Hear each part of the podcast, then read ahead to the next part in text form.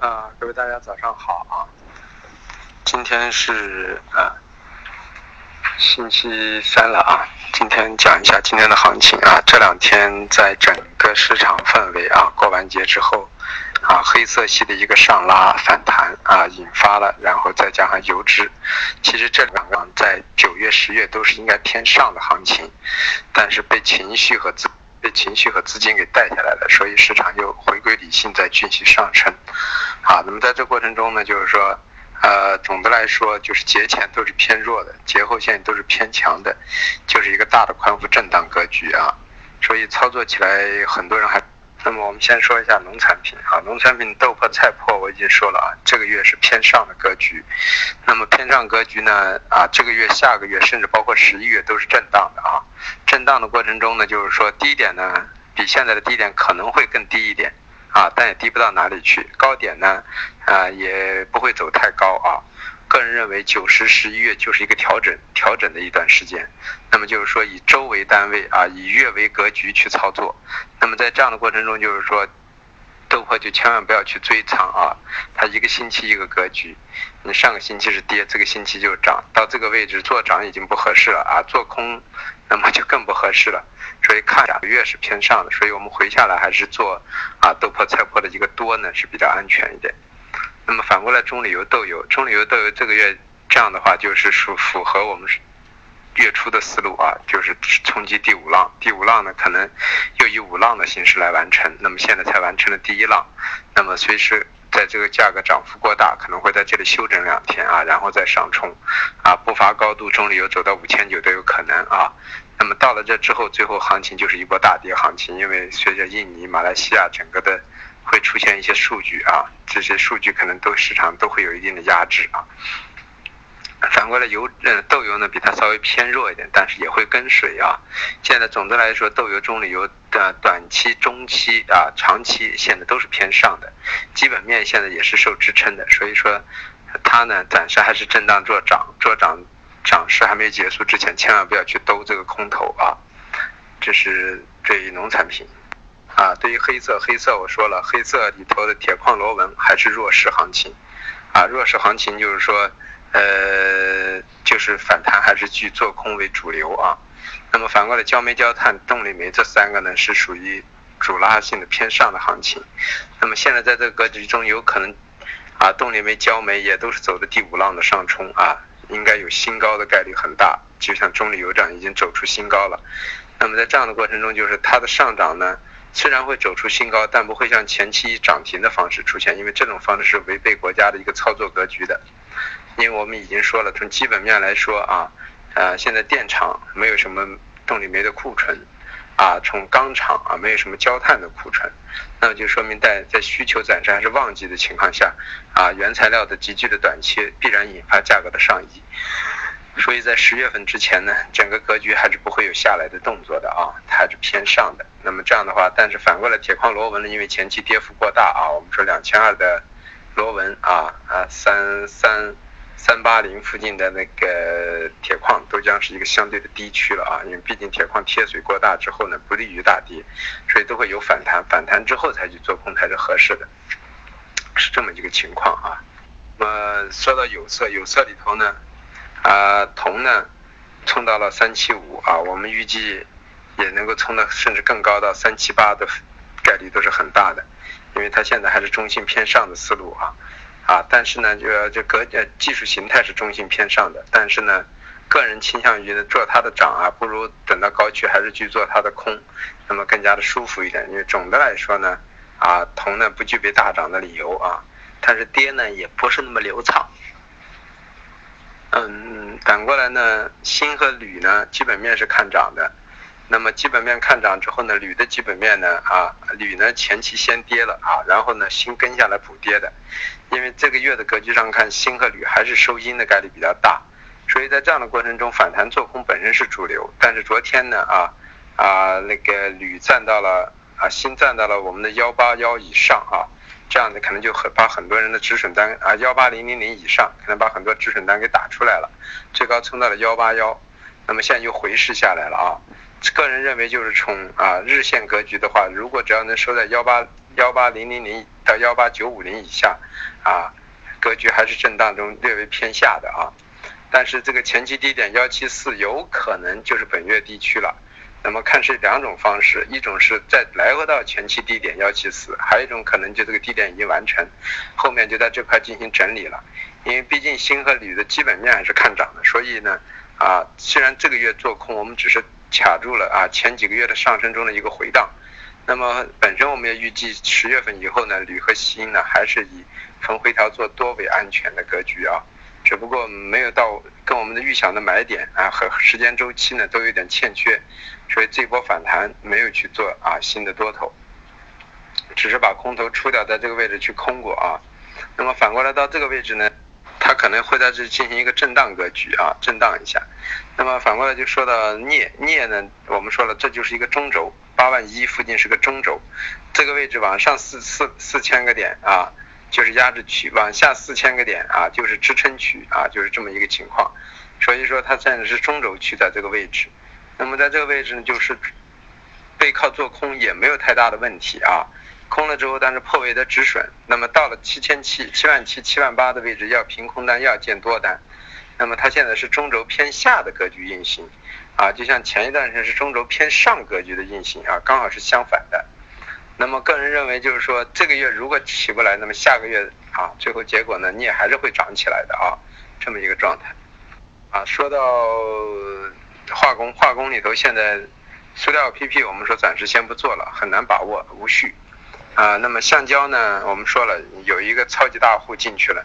那么他的目的呢是投机啊，他想在啊十一之前呢走出一波挤仓行情之后呢。能够挤出一些人，他就能够获利出场。所以说，在这样的过程下，在基本面，我昨天已经说了很多了啊，从贸易商的角度也好，啊，从期限的一个所谓的交割的情况也好，啊，等等这因素，它刚好打住一个时间差过程中呢，会出现一个利多的因素，它去做涨了。那么做涨的过程中呢，在这个位置没有大量的空头去被套的，也就是真正去很多。去空的人很少，为什么实盘要去空的人早都空了，虚盘要空的在这个位置不敢去空的，所以说他在这里没有圈住太多的人，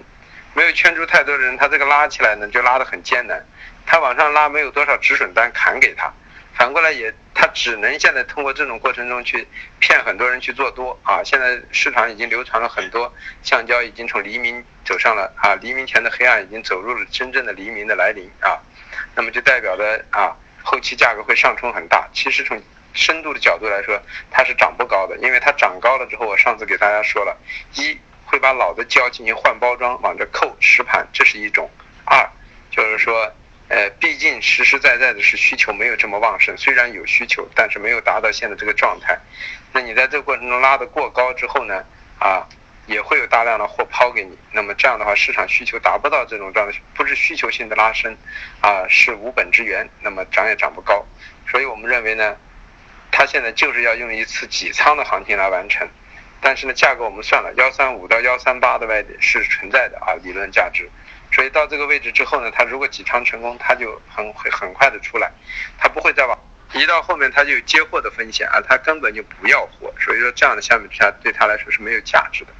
所以说，橡胶可能会来得快，去的也快啊。但是我们那天已经说了，上了幺二六以上，盘口就给出做多信号了；上了幺二八五零以上啊，这个盘口就完全给出偏上的格局了。所以说这两天震荡在偏上也是正常的啊。咱们说了咱们的呃棉花，棉花在座的各位基本上都跟我做了多头，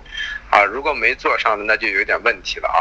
因为这一波第一波做了让大家出了，接着第二波又在一万四附近让大家再补回来啊，而且晚上又给过了幺三九五零，那么之后呢，虽然过节让大家就是说啊持有一下问题不大，因为没有什么太多的利空的因素。啊，那么在这样的过程中呢，月线我们认为呢可能要收到一万五到一万五千二这个区域都存在。所以基于这种情况，我们让大家一直是留了多单，甚至让大家昨天如果有回市幺四六零零以下去再加仓的位嫌疑，但是呢没有给，没有给就算了，反正有仓在。那么现在到这个位置呢，啊一幺幺四九七零这个位置，也就是一万五这个位置呢，你们要减减仓也是不为过的。为啥？因为一万五到一万五千二的这个位置是两百点，啊往下如果真的有回荡啊，回到幺四七，那么也有两百多点，用两百点的盈利去博两百点的。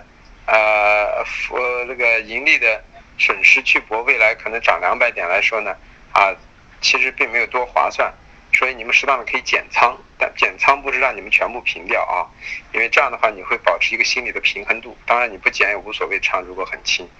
那么就就继续看一下下去，因为这个月我认为上一万五的概率是完全存在的啊，嗯，就这么一个情况。那么说一下价格格局啊。啊，豆粕压力位三零二六二九九四，支撑位二九七六二九五八，菜粕压力位三三三零啊二三三零和二三二零，支撑位是二九八二八七，中铝油压力位五七五七九零和五七五二。支撑位是五六四零，啊，豆油的压力位是啊六四六四啊，支撑位是六三四四和六二九四，呃，棉花的压力位幺五幺二零幺五零六零，支撑位是幺四八六零，还有幺四七九零，橡胶的压力位幺三三六零，支撑位幺三幺八零啊和幺三零六零。呃，沥青的压力位幺八六二、幺八五四，支撑位幺八四零、幺八三二。啊，焦炭的压力位幺二零、幺二零八、幺幺九六，支撑位幺幺七九、幺幺六零。焦煤的压力位九五幺、九三八，支撑位九幺九、九零零。动力煤的压力位五三四，支撑位五二五五二零。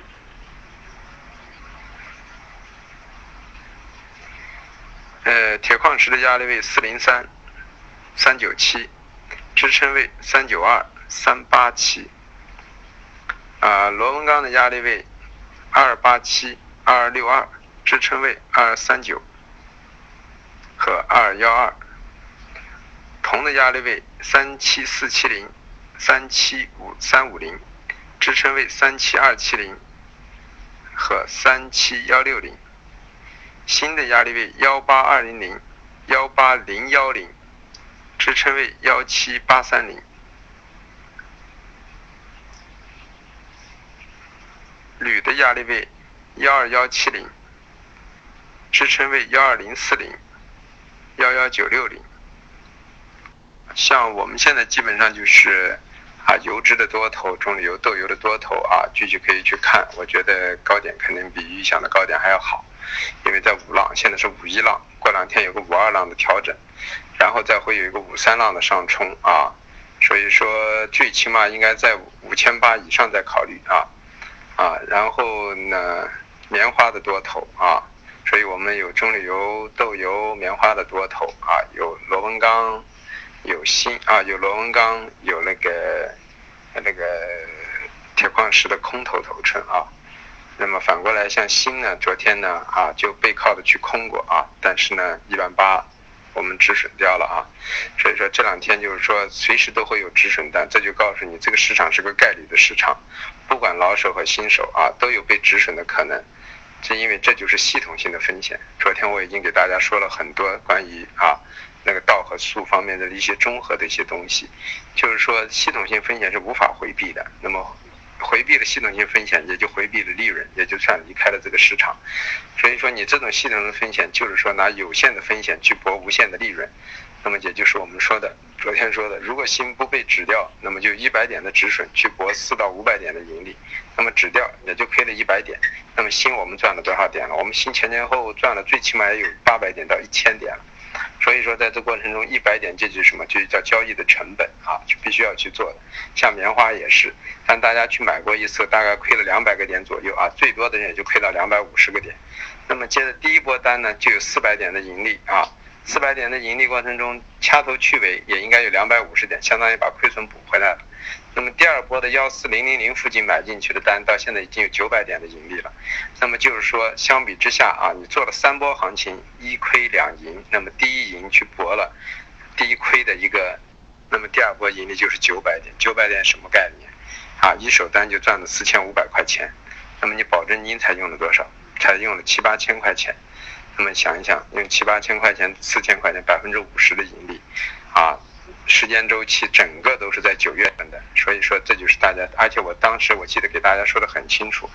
我说棉花呢可能会调整到九月多少呢？九月十号左右啊，那么十号以后才会上升。那么事实棉花是多少？到这个星期才开始大涨，那么也就是啊十二号左右才开始筑底往上冲击，所以说就是说基本上符合我们的周期理论，对吧？